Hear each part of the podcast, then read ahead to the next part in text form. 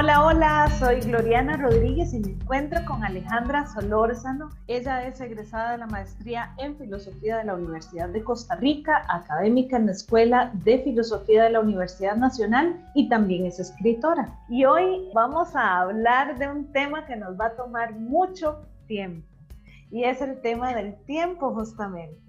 Y este tiempo que ha hecho rodar miles de miles de chorros de tinta. Y bueno, bienvenida Alejandra en estas preguntas universales que nos preguntamos filosóficamente cosas y que tratamos desde esta disciplina de abordar temáticas que son muy cotidianas, que nos hacen hacernos preguntas universales. Así que bienvenida Ale y de una vez te tiro la pregunta, ¿qué cosa es el tiempo? Bueno, Glory, gracias por la invitación. Fíjate que hace 1500 años el filósofo Agustín de Hipona se hizo la misma pregunta. ¿Qué es pues el tiempo? Y respondía, si nadie me lo pregunta, lo sé, pero si trato de explicárselo a alguien que me lo pregunta, no lo sé.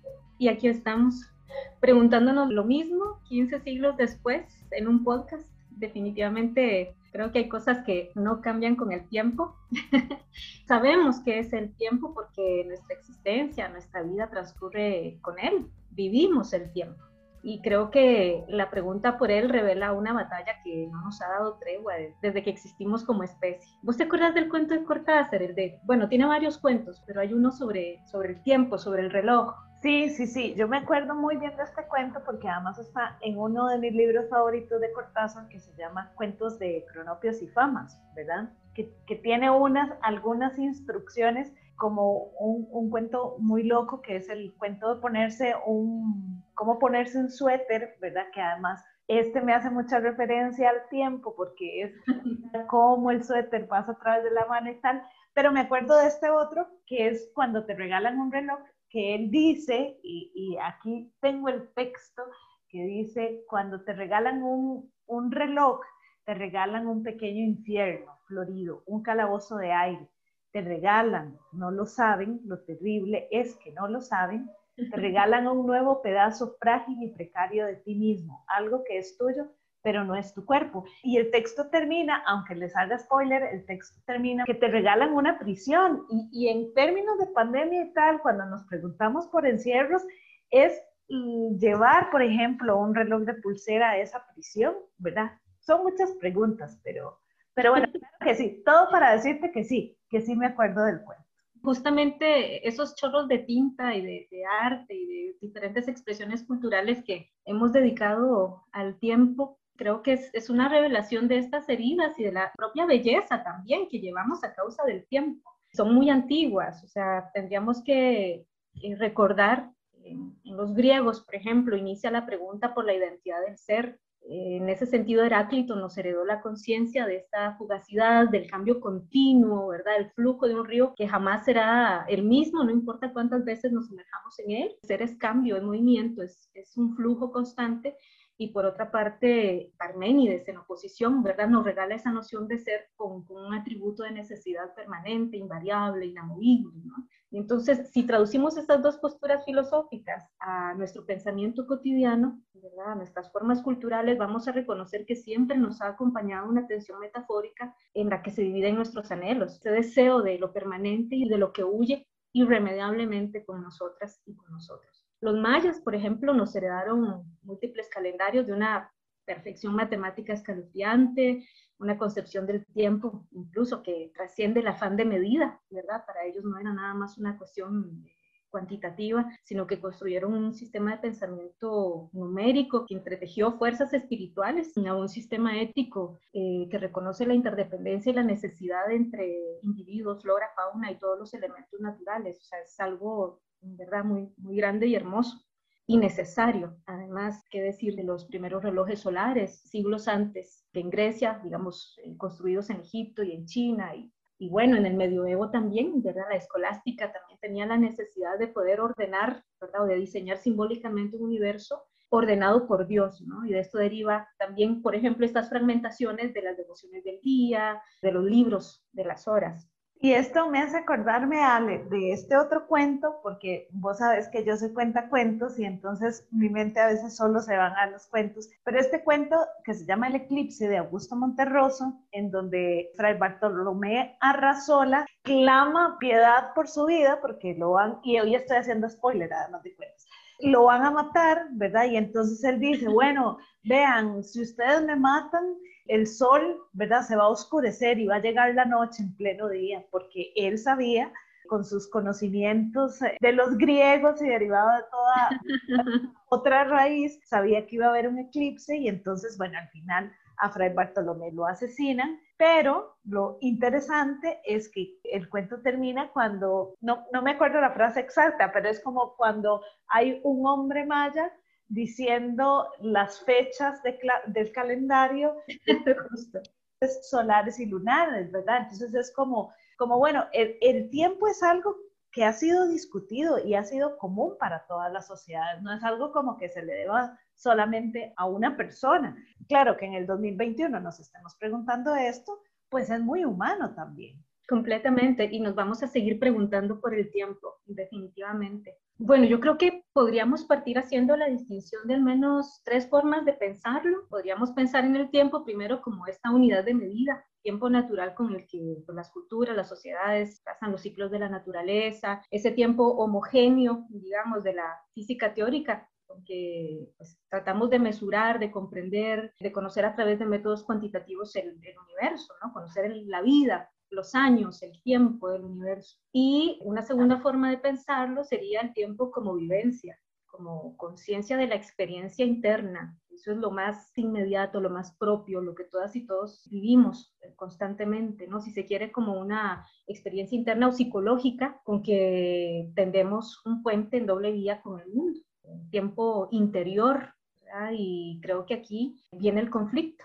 la tercera forma de pensar el tiempo, que es este tiempo instrumental, como invención del sistema económico, ideológico y que peligrosamente normaliza el secuestro de nuestro ser y nos sustrae de nuestras vivencias. Particularmente me interesa el tiempo como vivencia porque es de lo que estamos hechos fundamentalmente, en contraposición a, a esta instrumentalización que el sistema hace ¿verdad? El tiempo para aprisionar la vida, nuestra vida en los relojes, ordenar, administrar, fracturar, aniquilar en cierta forma nuestra vivencia interior y todas estas ansiedades, angustias, el miedo que nos provoca el tiempo, también deriva de esta imposición de racionamiento, la amenaza a nuestro tiempo vivencial o real, ¿verdad? El tiempo real, como lo defendía Proust en su, en su novela para referirme a esto, creo que, hay que pensar primero en el, en el enemigo, ¿no? En qué es lo que nos ocasiona este miedo, estos conflictos eh, respecto del, del, tiempo. Y en ese sentido, Lewis Mumford, que es un filósofo de la tecnología, dijo que no había o no ha habido máquina más omnipresente que el reloj, incluso más que la máquina de vapor desde la edad industrial. Y la imposición de este tiempo mecánico se hizo tendencia desde entonces y y definió en cierta medida la fatalidad, el padecimiento, esta promesa de progreso, el protagonismo de una razón que no admite la espera, muy conveniente además para el capitalismo. Y hoy vemos cómo nuestras vidas eh, desde entonces se estandarizarían, desde que despertamos hasta que nos vamos a dormir, nuestro, nuestro tiempo está sincronizado en función de nuestras acciones, la forma apresurar en que comemos, correr para ir a clases, salir del trabajo, correr para no perder el tren de regreso a casa, finalizar los ciclos académicos, etc.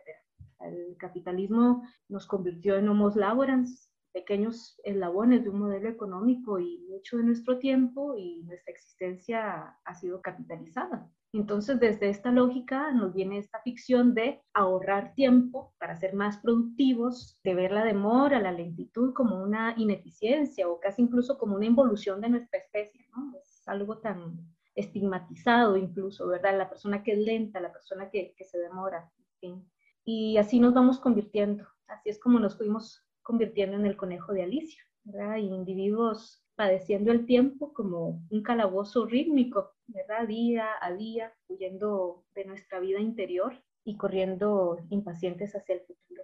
Vivimos vivimos eso, vivimos un presente en el que somos perpetuos fugitivos. Yun Chung Han, ¿verdad? Que es un filósofo que ha estado muy, no sé si la palabra es de moda, pero, pero que ha sido bastante divulgado. Nos habla de esta hiperquinesia, de este exceso de movimiento también, ¿no? El tiempo que se mide también a través del, del movimiento, este flujo, y que el sistema nos ha empujado a este flujo de tiempo desbocado. ¿no? Entonces, ¿qué es lo que sucede? Que dejan de existir los momentos significativos, decisivos, hemos desnaturalizado por completo el tiempo y dejamos que, en palabras de él, el tiempo se precipite como una avalancha, que ya no cuenta con ningún sostén en su interior. Y más fuerte aún, ¿verdad? Esta es la sensación que estamos padeciendo. Envejecemos sin hacernos mayores, morimos antes de tiempo. Es la clave, el conflicto, ¿no? Y Ale, ¿y qué decir de todas estas posibilidades que nos venden para de la fuente de la eterna juventud, por ejemplo? ¿verdad? Para no envejecer. claro. Es una carrera contra el tiempo, literal todo. O sea, siempre, siempre llegaste tarde, siempre estás tarde y entonces ahí también se entrelazan con otras preguntas universales o con otras grandes sentires universales, que es la frustración, ¿verdad? Entonces tenemos personas frustradas, irritadas, enojadas por una idea que también es, como nos los has ido contando, también cultural a través del tiempo. Pero entonces, ¿qué hacemos con el tiempo y cómo pensar este tiempo en un tiempo tan complejo como este tiempo que vivimos? Y me acordé de Chaplin, de estos tiempos modernos que vivimos. Sí, sí. Pues mira, muy a propósito, muy a propósito de esos tiempos modernos de Chaplin y de esto que me estás mencionando sobre cómo el tiempo nos devalúa, ¿no? La idea de la edad nos va devaluando, hay una noción y una cierta violencia, cierta no, una violencia muy contundente sobre el tiempo en los cuerpos, ¿verdad? O el tiempo como una idea de degradación muy casada con esta noción de la productividad, ¿no? O sea, si sos joven, ¿verdad? Entonces sos productiva, sos productivo y eso, bueno, volvemos a lo mismo, ¿verdad? La vida está capitalizada, ¿no? Tiene un valor, la vida tiene un valor en función de esa productividad, en función de, de la edad. Y bueno, mira, es una pregunta muy, muy compleja. Yo creo que pues, sería egoísta si procuro una respuesta, digamos, sin considerar las violencias y las desigualdades históricas de un sistema político económico que no privilegia la vida, el tiempo de las personas, más que para perpetuar la acumulación de capital. La hora que una mujer dedica a la lectura, nos dice Bell Hook, puede significar una hogaza de pan para otra mujer que compra con esa hora de trabajo físico. ¿no? Y pues no tengo una respuesta para esto pero sí puedo decir que, aquí viene el tema del pasado, ¿verdad? Esa conciencia de nuestra historia histórica y personal, pero sí puedo decir que los recuerdos vienen a decirnos quiénes somos, por eso nuestro pasado y la vida y el tiempo que tengamos nos constituye y nos da solidez. Por eso me parece vital en este sentido el tema del pasado. La conciencia del tiempo, de las causas históricas de nuestro contexto y la propia historia personal pueden alumbrar nuestra autonomía. Si no defendemos el tiempo para tender puentes con nuestra interioridad, vivencias, no podríamos decidir sobre lo que queremos ser y muy principalmente hacer. Es decir, si no podemos decidir sobre ese tiempo vital, sobre ese tiempo vivencial, no, no vamos a ser libres.